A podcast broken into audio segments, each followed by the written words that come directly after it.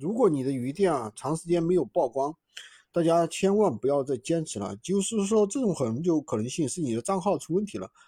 鱼店其实最忌讳的就是盲目坚持，有时候就是你账号本身有问题了，选品和运营再好，其实也是无用功，浪费时间。今天呢，我就教大家怎么样去拯救一下自己的账号，一定要先点赞收藏起来，认真听啊。首先呢，我们要去找一个，比如说去发一个电子产品，我们就发一个水果手机。为什么发水果手机呢？因为它的曝光啊增长是最快的。分为三种情况，第一种呢，上架之后当天曝光不超过五百，说明账号已经被限流了。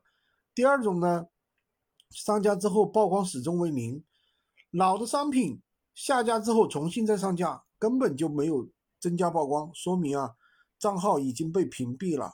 第三种呢，就是上架之后啊，第一天增长曝光，第二天就不增长了，或者说增长的非常慢，说明断流。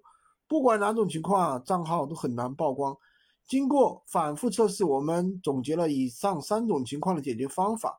鱼店的违规很多，其实有很多是违隐性违规。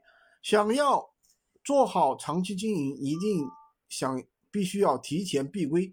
我总结成了鱼钓鱼店干货，评论区打出我想要，找我领取。